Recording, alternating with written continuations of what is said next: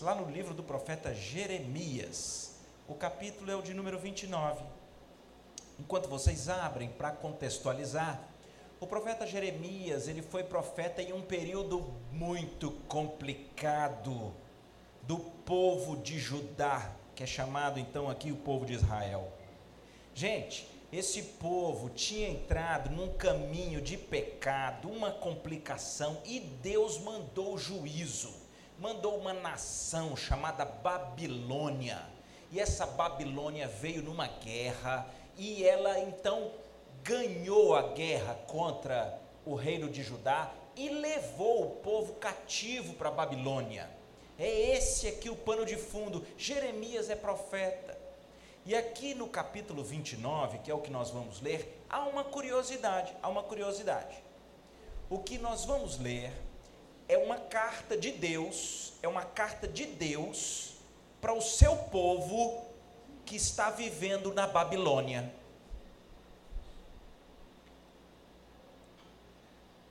O povo de Deus foi conquistado, foi levado, os grandes líderes, todos os principais aqui foram levados para uma nação ímpia, eles estão vivendo agora nessa Babilônia e Deus manda uma carta para o povo dele que está vivendo na Babilônia.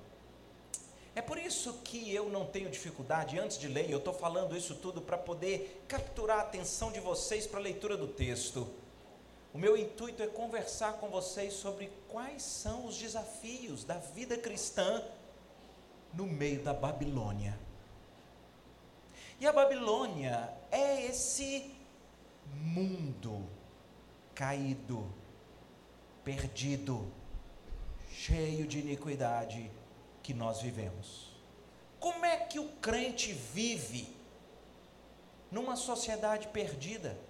Bem, Aqui nós vamos ler uma carta de Deus para o seu povo sobre como eles deveriam viver na Babilônia. Vamos lá? Jeremias 29. Vou começar no versículo 1. São estas as palavras da carta que Jeremias, o profeta, enviou de Jerusalém ao resto dos anciãos do cativeiro como também aos sacerdotes, aos profetas e a todo o povo que Nabucodonosor havia deportado de Jerusalém para Babilônia. Entenderam? É uma carta que Jeremias está mandando para todo o povo deportado, ou seja, que foi levado de Jerusalém para a Babilônia por Nabucodonosor, que era o imperador. Então é uma carta que foi para todo o povo que Nabucodonosor havia deportado de Jerusalém para a Babilônia, depois que saíram de Jerusalém, o rei Jeconias, a rainha mãe, os oficiais, os príncipes de Judá e Jerusalém, e os carpinteiros e os ferreiros. A carta foi mandada por intermédio de Elasa, filho de Safã, e de Gemarias, filho de Ilquias, os quais Edequias, rei de Judá, tinha enviado a Babilônia a Nabucodonosor, rei da Babilônia. E dizia, dois pontos, a partir daqui é o conteúdo da carta. A partir do versículo 4, presta atenção, porque a palavra de Deus para o povo de Deus que está vivendo na Babilônia. Assim diz o Senhor dos exércitos, o Deus de Israel, a todos os exilados que eu deportei de Jerusalém para Babilônia. Edificai casas e habitai nelas, plantai pomares, comei do seu fruto, tomai esposas, gerai filhos e filhas, Tomai esposas para os vossos filhos e dai vossas filhas a maridos, para que tenham filhos e filhas, multiplicai-vos aí e não vos diminuais. Procurai a paz da cidade para onde vos desterrei, e orai por ela ao Senhor, porque na sua paz vós tereis paz. Porque assim diz o Senhor dos Exércitos, o Deus de Israel: Não vos enganem os vossos profetas que estão no meio de vós, nem os vossos adivinhos, nem dei ouvidos aos vossos sonhadores, que sempre sonham segundo o vosso desejo, porque falsamente vos profetizam eles, em meu nome, eu não os enviei, diz o Senhor. Assim diz o Senhor: logo que se cumprirem para Babilônia setenta anos, atentarei para vós outros e cumprirei para vós outros a minha boa palavra, tornando a trazer-vos para este lugar ou seja, a carta foi enviada de Jerusalém. Deus está dizendo aqui, 70 anos depois, eu trarei vocês de volta para casa em Jerusalém. Versículo 11: Eu é que sei que pensamentos tenho a vosso respeito, diz o Senhor. Pensamentos de paz e não de mal, para vos dar o fim que desejais. Então me invocareis, passareis a orar a mim, e eu vos ouvirei buscar-me-eis e me achareis, quando me buscardes de todo o vosso coração. Eu serei achado de vós, diz o Senhor, e farei mudar a vossa sorte, congregar-vos-ei de todas as nações e de todos os lugares, para onde eu vos lancei, diz o Senhor, e eu tornarei a trazer-vos ao lugar de onde vos mandei o exílio, ou seja, eu trarei vocês de volta para casa. Até aqui a palavra do Senhor. Vamos orar. Pai querido, nós lemos a tua palavra. Ó Senhor, nós precisamos que o Senhor fale conosco. Tem misericórdia de nós. Encontra aqui corações como um terreno fértil para receber a boa palavra e germinar, e crescer, e frutificar. Tem misericórdia de mim, que o Senhor me permita falar com fidelidade da tua parte, em nome de Jesus. Amém. Queridos, eu já expliquei o que, que se passa. E é bom que eu diga a vocês que aqui nesse período antigo, você tinha talvez três estratégias de guerra de um povo que queria capturar um outro povo e impedir que o povo capturado pudesse se levantar contra ele.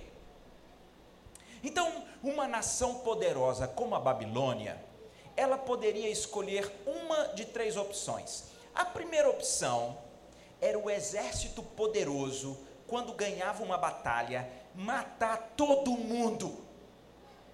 Mata todo mundo, destrói tudo, para não ter o perigo desse povo conquistado se levantar no futuro. O problema é que a história mostra que várias vezes, quando um, um império queria matar todo o outro, nunca conseguia, escapa um, escapou-lhe um outro, e daqui a pouco aquele ódio de alguém que viu sua família morrer, a nação ser destruída, quando vê aquilo volta no futuro. E é uma, uma complicação para aquele império que ganhou a guerra. Então, uma segunda possibilidade que existia muito nesse período era assim: o, o império que ganhou a guerra, ele pegava todo aquele povo da nação que perdeu e transformava como escravo. É, vem para cá como uma subraça, vem para cá como sendo indignos, e aí a gente vai segurando esse povo como escravo, mas também a história mostra que muitas vezes essa era a estratégia, mas em algum momento aquele povo que tinha perdido a guerra e se tornava escravo, em algum momento lá na frente se unia e de repente eles se voltavam contra aquela nação e conseguiam fazer uma grande é, é, batalha de volta. Então havia uma terceira opção, que é a opção da Babilônia. prestem atenção como que a Babilônia fez com o povo de Judá. É mais ou menos assim a estratégia. Nabucodonosor faz uma grande guerra, ele ganha, mas ele pega todos aqueles trabalhadores, líderes, e ele leva para a Babilônia. E ele leva para a Babilônia, e a estratégia é mais ou menos assim: vem viver com a gente, vem comer das mesmas comidas, vem se vestir do mesmo jeito, vem se envolver com os nossos próprios valores, vem formar família com o povo nosso. Em outras palavras, a estratégia da Babilônia é: não tem problema não, vocês serem aí de Israel, vem viver com a gente, viva de acordo com os nossos valores. Sabe por quê? Porque essa estratégia que eu vou chamar aqui de assimilação cultural é a estratégia mais sagaz para você destruir um povo que perdeu a batalha. O que que, o que que os babilônicos faziam? Eles traziam aquele povo que perdeu e misturava aquele povo com a Babilônia e com uma, duas gerações já não existia mais traço nenhum da identidade daquele povo.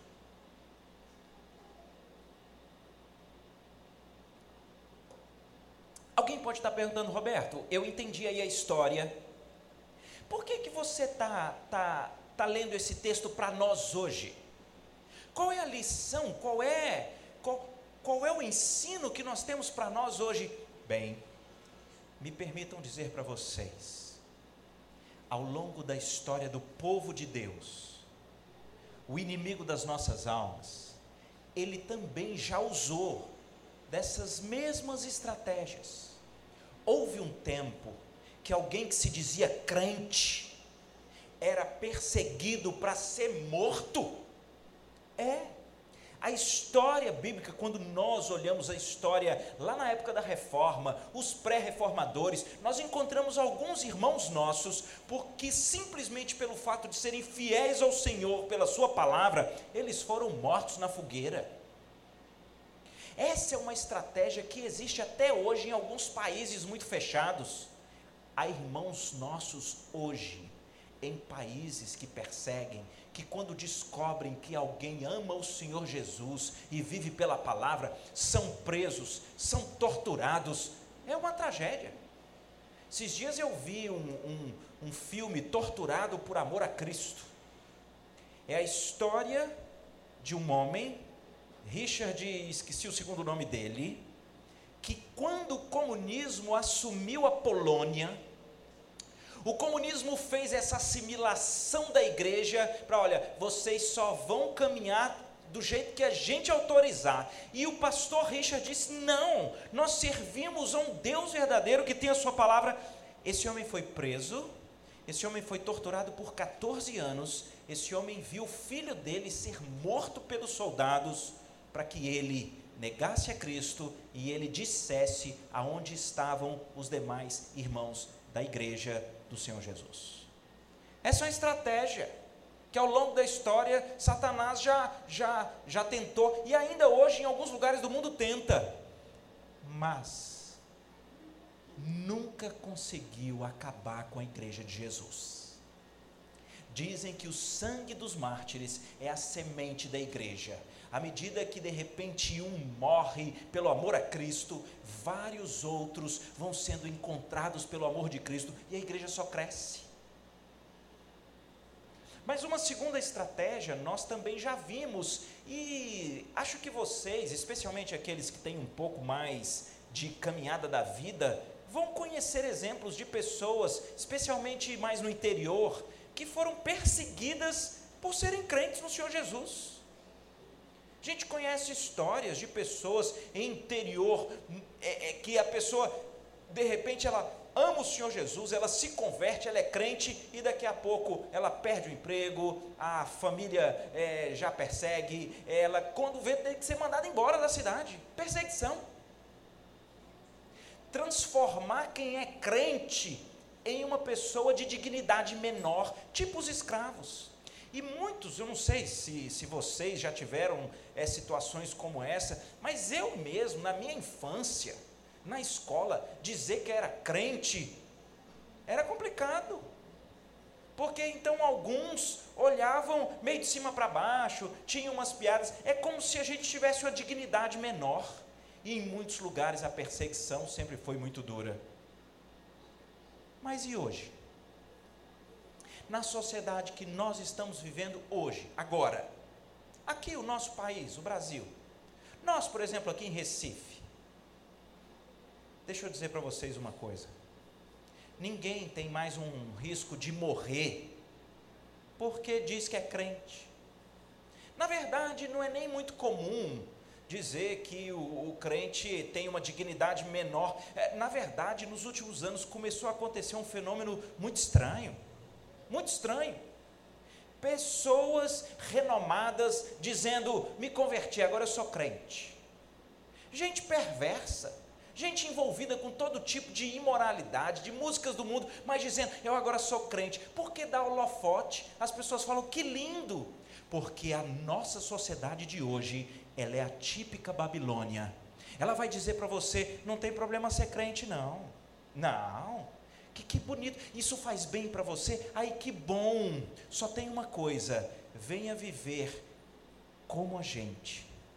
É só você se vestir como a gente veste, é só você assistir as coisas que a gente assiste, é só você falar o linguajar que a gente fala, é só você escutar as coisas que a gente escuta. Vem viver com a gente, pode ser crente, não tem problema nenhum. Essa é a estratégia dos nossos dias. Nós vivemos um período em que o grande desejo do mundo constituído, que eu estou chamando de Babilônia, que é essa estratégia da nossa sociedade atual é: você diz que é crente, mas ao mesmo tempo você diz que está todo mundo certo, então você tem holofote, você tem entrevista, você tem espaço na mídia, a mídia adora isso. Todos vocês devem ter, tá, tá vendo. Pastores que começam a dizer: não, mas nós estamos atualizando a Bíblia, porque na verdade a sociedade é outra, então é, essa inversão de valores pode, é isso aqui que é condenado na Bíblia, não, mas hoje pode. Hoje nós vemos pastores, cantores tendo grande espaço nos jornais, nas mídias, todas as vezes que eles dizem que são crentes, mas eles estão abraçados com a Babilônia. É por isso que a minha pergunta é: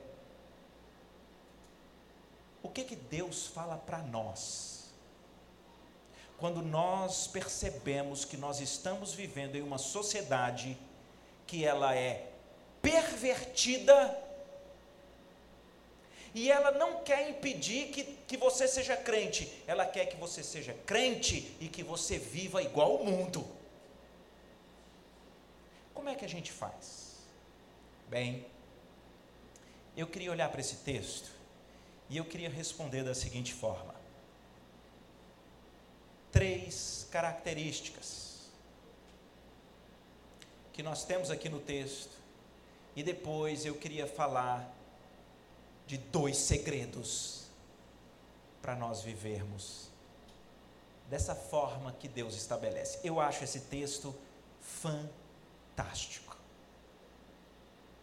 A primeira coisa que ele diz é que nós, que somos povo de Deus, enquanto nós estamos vivendo na Babilônia, nós precisamos trabalhar, estudar, desenvolver, aprender, multiplicar e abençoar essa terra.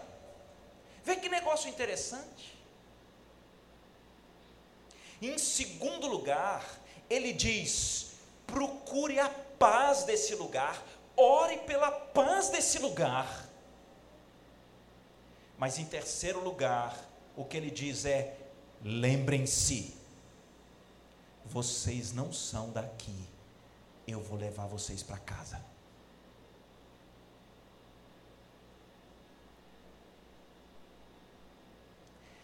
desenvolvam. Busquem a paz e orem pela paz, mas não sejam ingênuos, vocês não são daqui. Essas são as três marcas.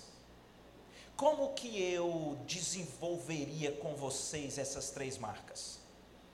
Primeiro, aqui nos versículos 5 e 6, ele está dizendo para o povo, preste atenção, o povo, ele está entristecido, o povo está acovardado, por quê? Porque eles foram levados para Babilônia, e o que Deus está dizendo é: ei, ei,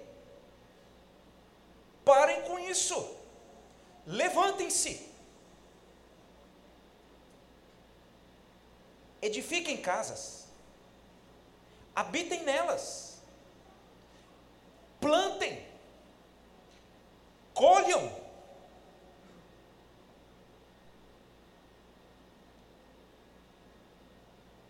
casem, desenvolvam as suas famílias, tenham filhos, estimulem os seus filhos a constituírem famílias. E ele então termina no versículo 6, nessa parte, dizendo: multiplicai-vos aí e não diminuais. Eu acho isso daqui interessante fantástico. Sabem por quê? Deixa eu dizer uma coisa triste, que eu já ouvi de algumas pessoas muito queridas que são da igreja que são do Senhor, elas vão sendo tomadas de um medo, porque essa sociedade está tão perigosa, essa sociedade está tão pervertida, meu Deus, esse lugar o que vai ser, e está tudo tão caro, e você começa a ouvir as pessoas falando: Eu não vou ter filho, não, não vou ter filho, não, meu Deus do céu, está um caos, que complicação. Ou pessoas que vão e trabalham num lugar, mas o que, que acontece?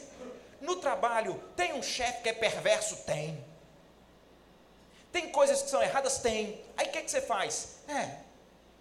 Eu, eu que não vou me dedicar aqui. Eu é que, que, que não vou me envolver, porque, olha lá, tem aquele arrumadinho, tem aquela coisa que não presta. Eu, hein? Eu vou chegar mais tarde que puder, eu vou sair o mais cedo que puder, eu vou fingir que estou trabalhando, porque quanto menos fizer, no final eu vou ganhar mesmo. E você vai sendo tomado pelo senso da mediocridade da Babilônia. E você vai sendo tomado de uma covardia porque você vê um império pervertido. Qual é a palavra que, em primeiro lugar, o crente ele tem que desenvolver e multiplicar? O que Deus está falando aqui é o que Deus falou para o primeiro casal. Ele diz: sujeitem a terra, dominem a terra e multipliquem. O povo de Deus, ele não pode ser paradão e medíocre. O povo de Deus tem que ser, aonde trabalha, os melhores, os mais honestos, os mais íntegros, os mais trabalhadores, os mais cordiais, os mais preocupados com tudo, independentemente das complicações que tem lá. Todo mundo fala, não, rapaz, material escolar está pesado, né? Pega aí da empresa, ó. A hora que o pessoal fala, pega as canetas, pega os negócios e leva. O crente não.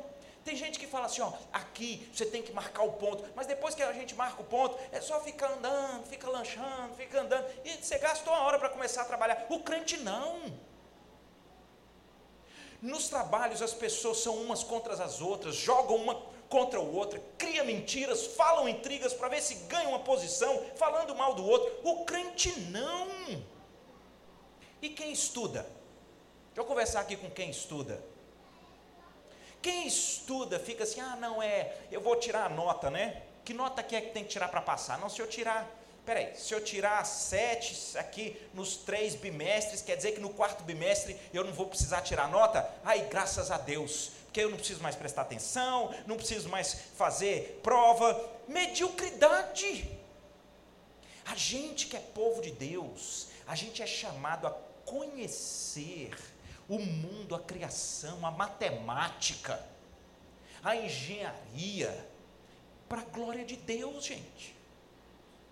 É chamado para nós O povo de Deus não pode se acovardar e o povo de Deus tem que partir para cima para empreender e desenvolver da maneira mais honesta, justa, correta, amável possível. Precisavam ser que não sejam os melhores alunos, porque aqui o texto não é para você ter um nome seu na história, é porque você não é daqui. Deixa eu dizer para vocês uma coisa. Paulo escreve lá em Filipenses, no capítulo 3, versículo 20, ele diz: A nossa pátria está nos céus. Nós precisamos viver aqui nessa terra, no meio dessa sociedade, dessa Babilônia, lembrando, a, a, a nossa identidade é SDS céu. A gente tem uma outra cidadania. Quer dizer que eu quero conhecer, eu quero cumprir as minhas responsabilidades, porque eu quero abençoar essa terra. Vejam que coisa especial. Ele diz bem assim: procurem a paz da cidade para onde eu vos desterrei.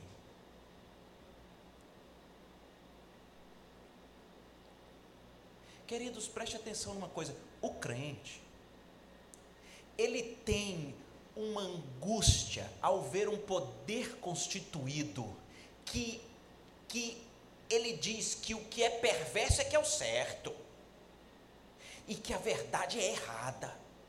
O crente tem uma angústia profunda com isso, mas o que é que nós fazemos? O crente, ele deseja o mal, ele quer ver o caos, ele quer que dê tudo errado. Não o crente parte para cima de onde Deus o colocou. É no seu trabalho, é na sua casa, é com o seu cônjuge, é com seus filhos, é na sua vizinhança, é na família que Deus te colocou, é na igreja que você está, é onde você estuda. É lá que Deus te colocou, pois lá você quer procurar a paz daquele lugar. Só que nós temos um pequeno prejuízo na nossa tradução, porque paz para nós muitas das vezes é tido como a ausência de conflito, né? Ah, isso é paz. É, na Bíblia, paz é uma expressão hebraica chamada shalom, que ela é uma coisa ativa. Na verdade, aqui eu estou abrindo só para mostrar para vocês o que, que é o que, que é o conceito de paz, tá bom? Aqui, ó, o conhecido shalom.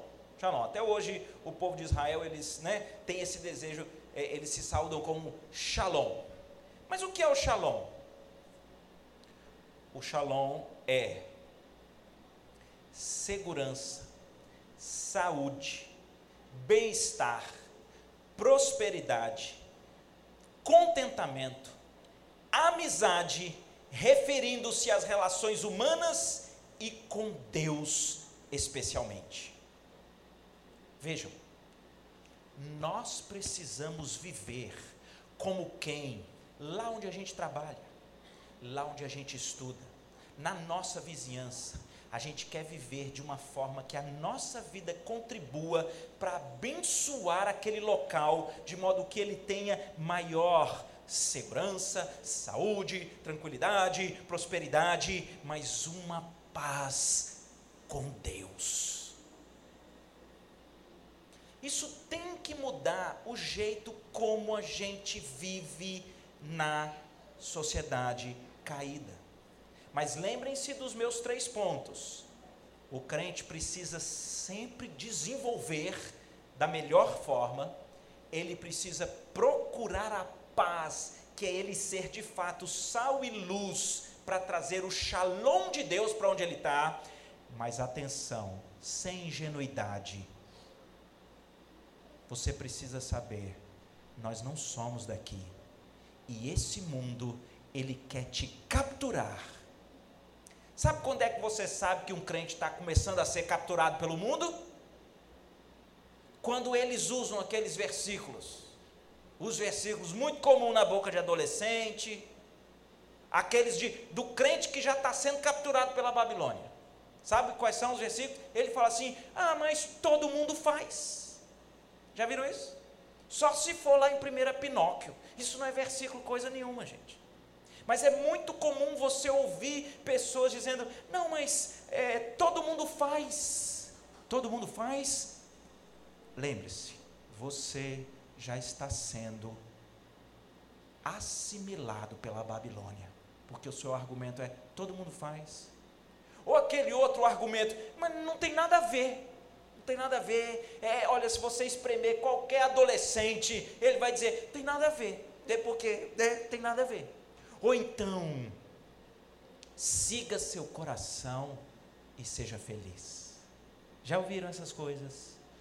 Pessoas que usam esses chavões, eles já foram aqui, ó, abraçados pela Babilônia. Porque o argumento é todo mundo faz. Deixe-me dar alguns exemplos, caminhar com vocês em algumas questões aqui. Eu me lembro de ter visto há um tempo atrás um, um, um determinado programa, ele quis fazer um teste a respeito da honestidade de pessoas que trabalhavam com conserto de geladeira. E então eles fizeram uma coisa bem simples. Eles pegaram um fio que chegava no motor e eles tiraram o fio, mas deixaram assim, da forma mais clara e visível que o fio estava aqui, ó, solto. E o fio estando solto, a energia não chega e a geladeira não liga. E eles então foram levando essa bendita geladeira de oficina em oficina para fazer o orçamento. Aí vem um orçamento lá de uma olha, tem que trocar o motor porque o motor queimou. Olha, tem que trocar uma parte da refrigeração, coisas assim volumosas e absurdas. Mas eu me lembro, ao ver aquele programa, que eles foram pegar o orçamento no dia seguinte em um lugar e o rapaz falou assim: está funcionando. Oh, mas o que, que foram? Tinha um fio solto. Era só um fio solto, eu pus de volta. E quanto é que eu devo? Nada. Eu não sei o que, que aconteceu, um fio solto, eu pus de volta. E eu olhei, é lógico que ali a gente não conseguia identificar nem se a pessoa, é, ou se era crente ou se não era, mas eu olho para aquilo e falo: meu Deus, é isso. O crente, ele tem que ser diferente. Por quê? Porque o mundo vai ensinar para você na loja, no, no, no mercado, ou, ou, onde você trabalha, vai ensinar para você, ó, faz um esquema e um jeitinho que você ganha mais. Se você sonegar, você ganha mais. Ou se você fizer de um jeito aqui mais simples, você faz em menos tempo. Ou se você fizer como todo mundo faz, você vai conseguir dar um orçamento grande e você vai ganhar mais. Isso é Babilônia. O crente, ele é diferente porque ele desenvolve para Deus. Sabe qual que é a diferença do crente? Vou explicar para vocês. Antes, é, depois que eu cheguei aqui, eu lembrei de um, de, um, de um negócio que eu tenho aqui. Se não funcionar, aqui a gente ouviu o áudio, não, não tem problema, porque aí eu conto para vocês a história. Mas se funcionar, vocês vão ouvir, é uma coisa interessante. Há, há alguns anos atrás, o Fantástico ele, ele, ele soltou um quadro que se chamava O Chefe Secreto. O que era o chefe secreto? Eles pegavam o presidente de uma grande multinacional e aí eles faziam é, um, um disfarce nele e colocavam ele para ser um funcionário recém-contratado que estava chegando no chão de fábrica para poder aprender como é que trabalha na fábrica.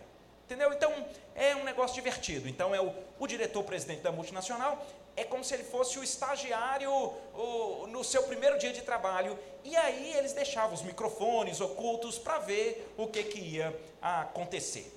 Então, num, num, num desses programas, eu não assisti, isso foi depois alguém que me falou e eu encontrei. Mas, veja, veja que interessante essa situação aqui. Ó.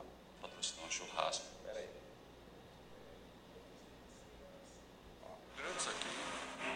Marcos, líder de logística, vai orientar o trabalho do Eduardo, que hoje foi apresentado como um novato que veio da unidade de Manaus para fazer um treinamento. Você tem que mobilizar essa carga. Ó, já vai montando nos outros, aí colocando uma cunha para cada um desses. Você ficar dentro do controle no sol, travando companhia, não é fácil não. Eduardo, Eduardo, vem cá. E lá vem bronca. Sempre ficar ligado que às vezes você parece que disparou, mas não saiu o prego. Acabou o prego. Já pensou se a carga se solta durante a viagem e chega ao cliente danificada por causa de um erro do diretor da empresa? Mas o Marcos não tem o cargo de líder à toa. Ele estava de olho. Faz a troca do prego aí. A parte que ele tá tendo um pouco mais de dificuldade é a hora de montar. Aonde ele fazia o travamento, onde ele posiciona a madeira, enfim.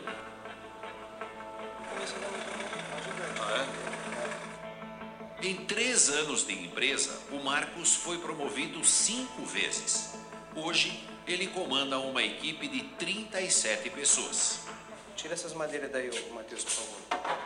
Realmente é um líder nato. Ele dá exemplo, ele se preocupa com a vida das pessoas, ele sabe ensinar muito bem. Eu sempre falo pros meninos aqui no meu trabalho. Quando vocês for fazer alguma coisa, procura fazer como se estivesse fazendo para Deus. Você vai fazer sempre o seu melhor. O Marcos é evangélico. Divide a rotina entre o trabalho, os estudos, a família e uma ação social que ele coordena na igreja que frequenta. O trabalho de ação social que faz é com ex-usuários de droga, entendeu? Uma história de vida assim maravilhosa. Ele é ex-usuário de droga e hoje em dia ele usa isso para tirar outras pessoas da droga. Realmente é um, é um exemplo tanto de vida como profissional. Uma frase que você falou que me ganhou muito. Quando vocês for fazer alguma coisa, procura fazer como se estivesse fazendo para Deus. Você vai fazer sempre o seu melhor. Uma pessoa que pensa nisso faz as coisas com amor. É, Eu fico até emocionado exatamente.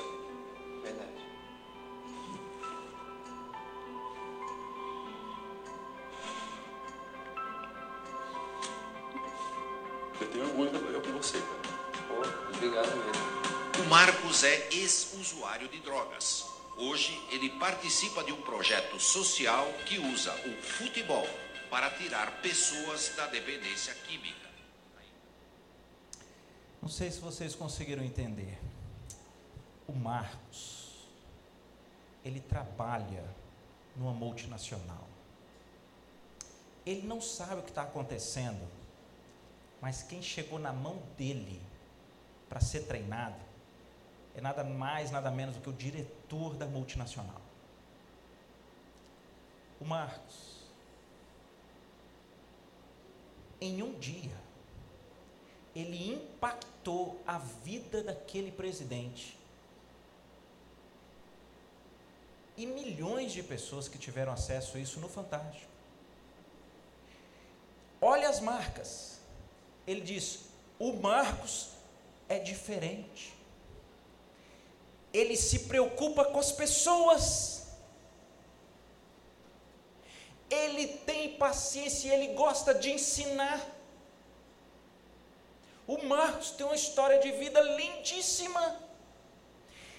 E o Marcos, quando chama o cara, depois que eles tinham botado lá para prender umas cargas, e o, e o coitado do dono da empresa não está dando conta de prender as cargas e não sei o quê, e o Marcos ensina com paciência. O Marcos chama ele no canto, e o Marcos diz assim: Veja só, eu gosto de ensinar um segredo para as pessoas. Tudo que você for fazer, faz como se fosse para Deus. Você vai fazer o seu melhor. Ô, gente, vocês não viram aqui o vídeo, mas vocês devem ter percebido que quando o diretor, e aí é, é a segunda parte do programa, quando o diretor agora, já no gabinete dele, chama depois o Marcos, o cara está com o terno dele, ele vira para o Marcos e fala assim: rapaz, você falou um negócio lá que me marcou. E é quando repete o Marcos dizendo: tudo que você for fazer, faz como se for para Deus. E o diretor aqui da empresa vira para o Marcos e fala assim: me diz uma coisa, quem pensa assim, faz tudo com amor, né? E o diretor, presidente em cadeia nacional do Fantástico, ele começa a chorar.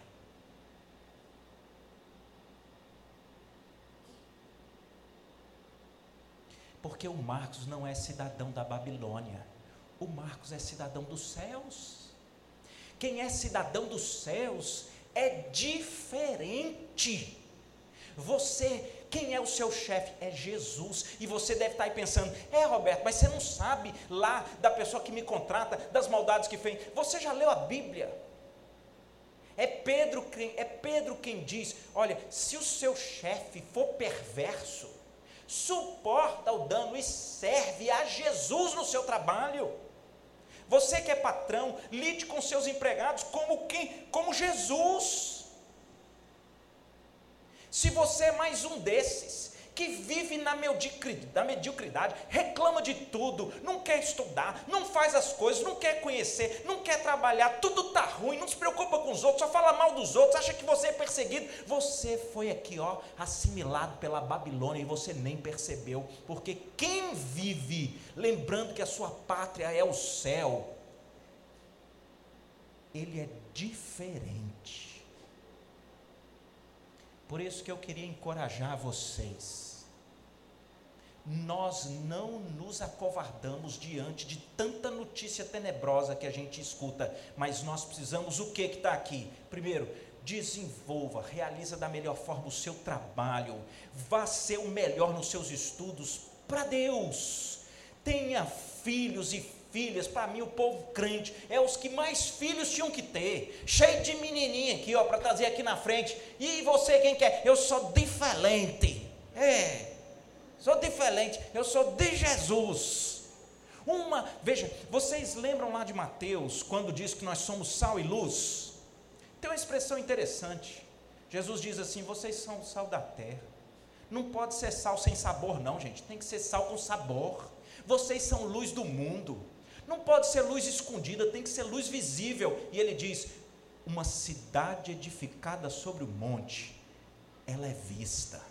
O povo de Deus tem que ser uma cidade edificada sobre o monte. As pessoas precisavam ser impactadas por aquilo que você é, aonde você vive. As pessoas precisavam ter curiosidade de olhar para você e falar assim: gente, Fulano é diferente. Como esse diretor da empresa ele se preocupa com as pessoas, ele quer ensinar, ele trabalha, ele divide a vida dele. Veja, ele trabalha, ele estuda, ele tem família e ele se dedica à igreja pelo resgate de pessoas que estão presas nas drogas, como um dia ele esteve. Lembram de Romanos 8 que nós lemos aqui o capítulo inteiro? Lá no meio vocês se atentaram sobre o que é dito sobre a criação.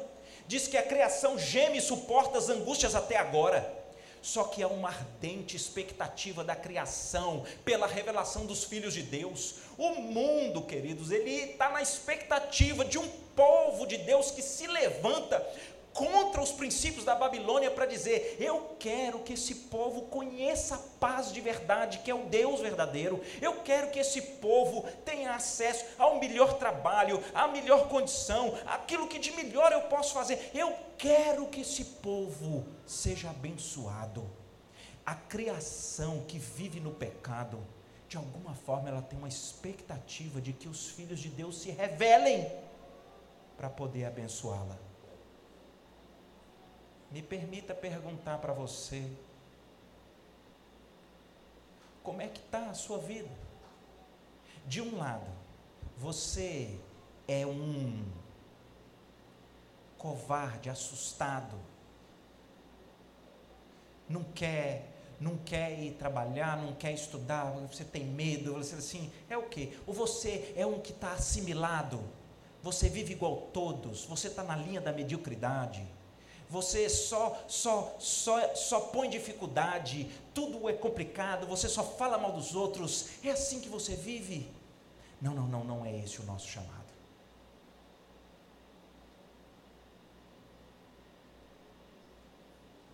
Desenvolva, trabalhe, busque a paz, ore. Você ora pelo seu trabalho, você ora pelo, pelo, por esse chefe mal assombrado você ora pela sua escola, você ora por esse país. Você ora pelas nossas autoridades, você clama, porque o que Deus está dizendo é: procurem abençoar e clamem por esse lugar para onde eu mandei vocês. Eu me lembro de ouvir um pastor comentar que certa feita eles, na reunião do conselho, iam receber uma irmãzinha como é, é, para a profissão de fé e batismo, mas tinha uma curiosidade. Já tinha pelo menos uns 15 anos que ela frequentava a igreja e nunca tinha manifestado o desejo de se tornar membro, professar sua fé como crente em Jesus. Mas passado mais de 15 anos, um belo dia ela falou: "Agora eu quero". E quando ela chegou na reunião, o conselho achou aquilo muito curioso e fez uma pergunta. Escuta. Por que que agora você quer ser membro? Por que que agora o que que aconteceu? E ela diz: Agora eu sei que Jesus me transformou. Louvado seja o Senhor, minha irmã. Como é que foi que a irmã percebeu isso? Ela disse: Eu não varro mais o, tapete, o, o, o lixo para debaixo do tapete. Me explica melhor, irmã. Eu trabalho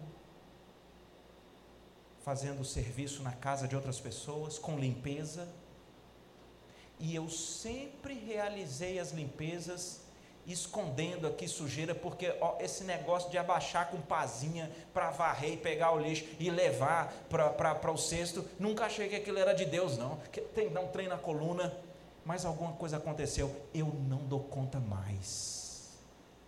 Eu não escondo mais o lixo debaixo do tapete. E eu sei que isso foi Deus transformando a minha vida. Tem que transformar a vida.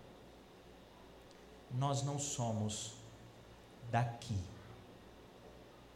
Certo? Para a gente caminhar para o encerramento.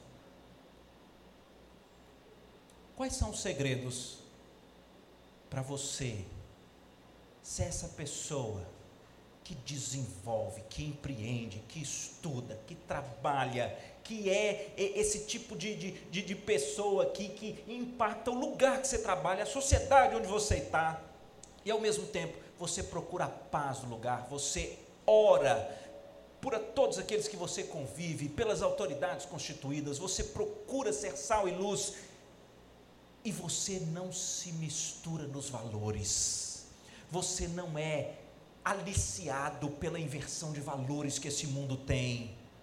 Quais são os segredos? Bem, queria deixar para vocês dois segredos que o texto traz.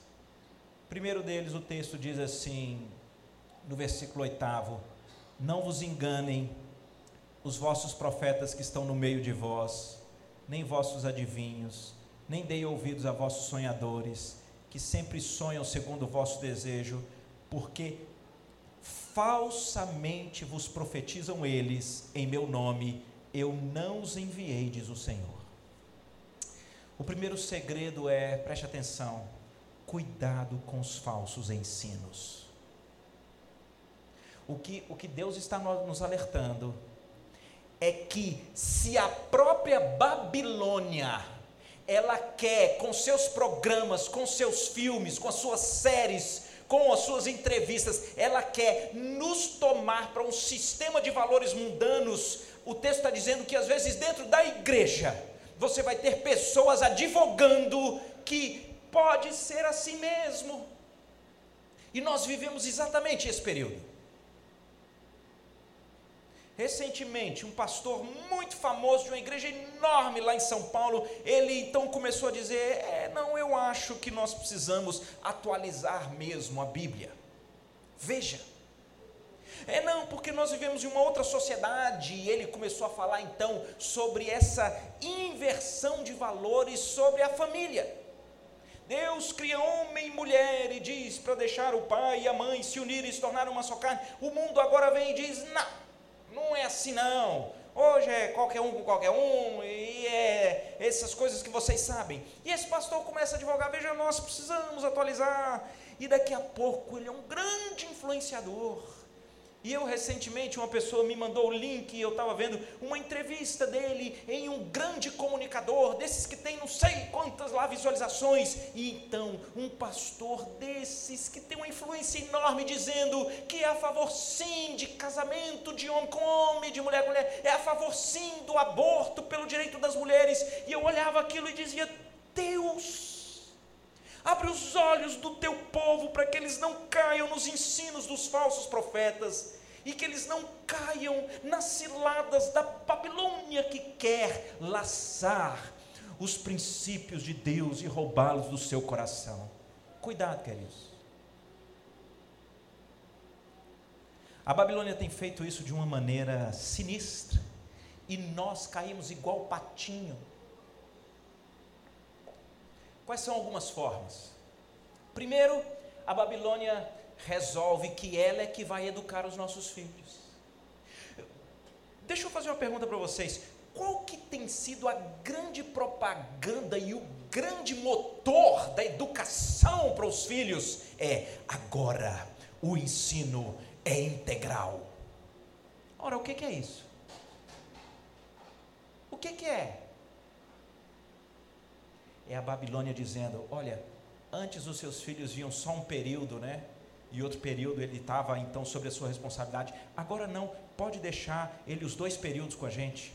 Ele vai para casa só para dormir e para acordar, mas o resto, deixa com a gente. E às vezes nós, como famílias, perdemos de vista que, ainda que os filhos possam estudar numa escola, a responsabilidade para guardá-los dessa estratégia da Babilônia é nossa.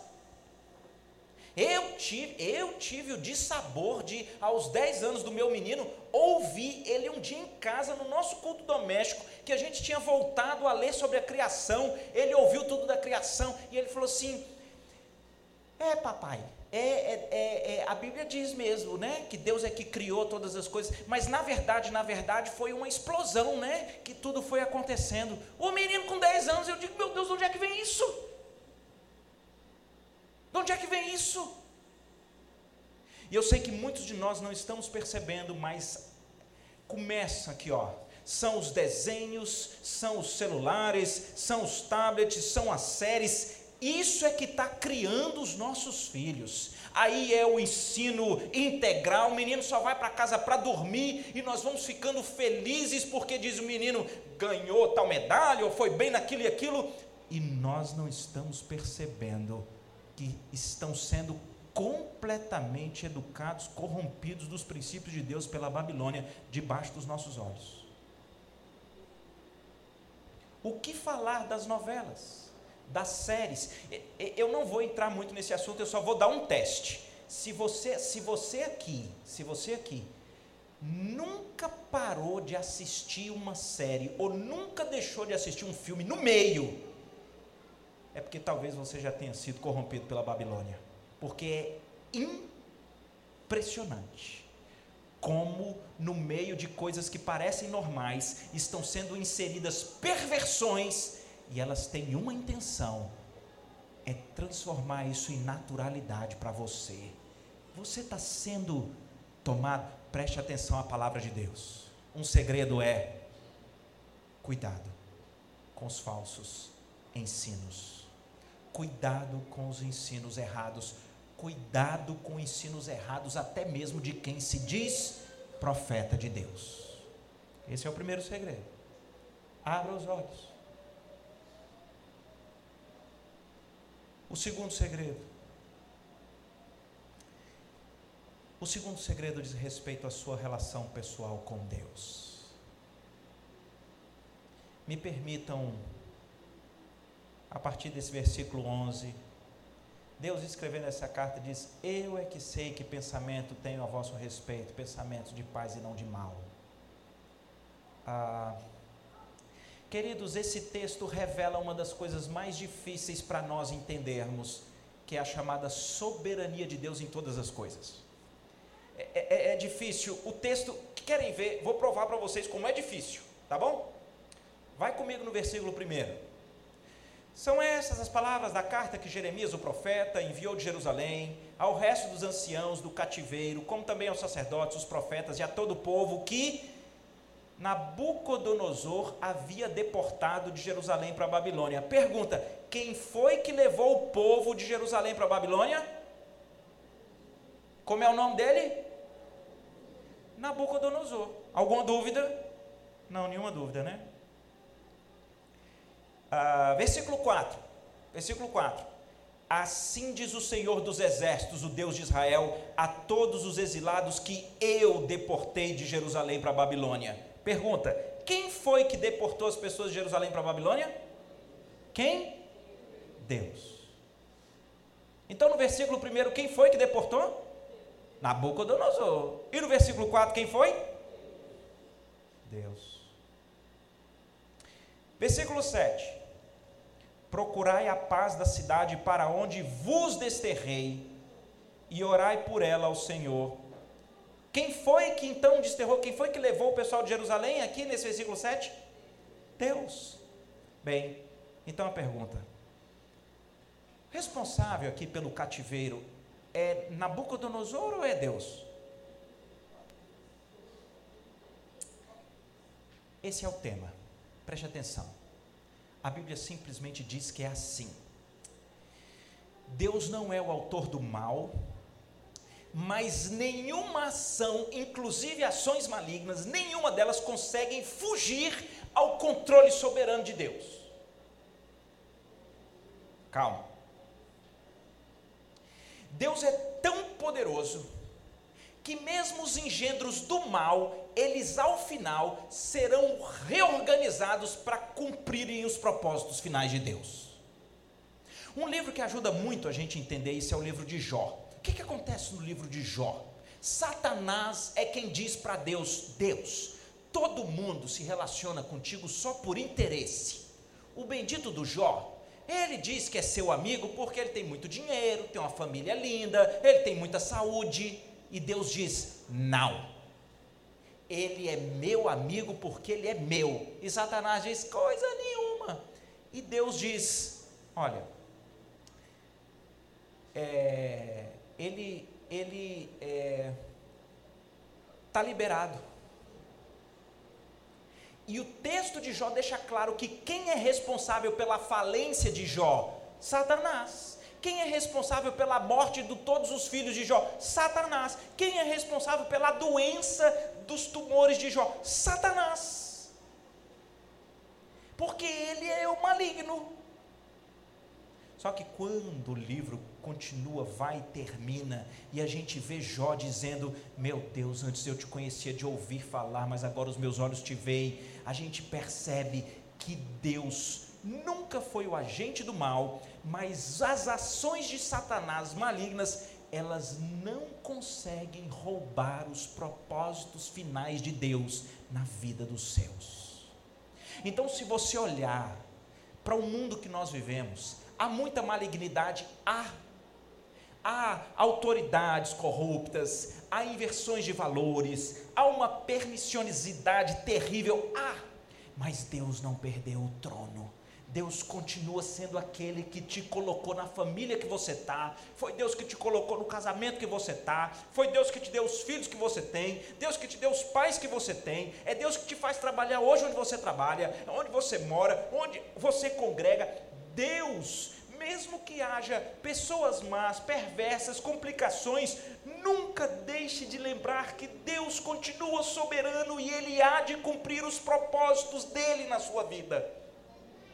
Então, mesmo que a vida seja complicada, lutada, lembra do versículo que diz: eu é que sei que pensamentos tenho a vosso respeito, diz o Senhor, pensamentos de paz e não de mal. Então, o segredo aqui no relacionamento com Deus é: Deus é soberano. Creia que Deus está no controle, mesmo quando você não entende, mesmo quando você vê parece que a malignidade ganhar poder, você continua crendo, porque Deus há de cumprir os propósitos finais para a glória dele na sua vida. Lembre-se disso. Então o que é que você faz? O texto continua dizendo, versículo 12: Então me invocareis passareis a orar a mim, eu vos ouvirei, buscar-me-eis e me achareis, quando me buscardes de todo o vosso coração, serei achado de vós, diz o Senhor, farei mudar a vossa sorte, congregar-vos-ei de todas as nações, de todos os lugares para onde vos lancei, diz o Senhor, e tornarei a trazer vocês de volta para casa. Queridos, sabem qual é o segredo? Sabe qual é o segredo para você ter esse ânimo para estudar, para trabalhar, para abençoar com a paz de Deus aonde você está, para você não ser influenciado por esse sistema da Babilônia. O segredo é buscar Deus, gente. Oh meu Deus, busca Deus. Você tem buscado o Senhor? Ele é o seu alimento mais urgente do que o pão? Ele é o seu alimento mais importante do que as próprias refeições? Você não acha curioso que Jesus diz: Eu sou o pão vivo que desceu do céu? Eu tenho uma água que quem dela bebe vai ter uma fonte a jorrar para a vida eterna. Você consegue perceber que Jesus está dizendo que a relação diária com Ele é mais urgente do que beber água e comer comida? Quanto tempo você consegue passar sem beber água e sem comer? Diz para mim. Muito pouco o seu corpo começa a sofrer, você começa a ficar frágil, você começa a ficar vacilante. Se você parar de tomar água, cada célula sua vai começar a sofrer e você vai ficar desesperado por água. A minha pergunta é: e por Jesus? E a leitura da Bíblia? E o que está aqui? Buscar-me-eis e me achareis quando me buscardes de todo o coração. Vocês vão orar a mim. Vocês vão me buscar e eu vou alimentar a alma de vocês. Deixa eu dizer uma coisa para vocês: crente que não busca o Senhor diariamente, ele se torna um alvo fácil para a Babilônia. Ela te pega, ela te leva para as inversões de valores, ela te leva para esse mundo de mediocridade, ela te leva para a imoralidade. Mas se você buscar o Senhor, se você se alimentar diariamente do Senhor pela Sua palavra, em um relacionamento verdadeiro, porque buscar-me-eis e me achareis, quando me buscardes de todo o vosso coração, eu vou ser achado de vós. Você tem se sentido meio desanimado? Você é desses que reclama de tudo, tudo está ruim, você fala mal dos outros e os outros falam de você, você acha que a culpa está em todo o sistema, tudo não presta, você está acovardado, você tem medo, você já não tem mais ânimo para desenvolver a própria família, você não quer abençoar ninguém, você está mal, é porque você não está buscando o Senhor. Quando você buscar o Senhor, quando você se alimentar dele, essa sensação de que você não pertence a esse mundo, você é de uma pátria celestial, te toma conta e as circunstâncias já não dominam, e você parte para cima para abençoar a sua família, você parte para cima para abençoar o, seu trabalho, a sua escola, a sua igreja, e já não serão as pessoas, você vai ser como Marcos, você se preocupa com as pessoas, você vai se envolver com a igreja, você vai ficar louco para que as pessoas tenham um encontro com Jesus transformador como que você teve, você vai colocar talvez o Brasil ou as maiores autoridades para ficarem assustadas com o amor que você tem, com tudo aquilo que você faz quando você buscar o Senhor de todo o seu coração.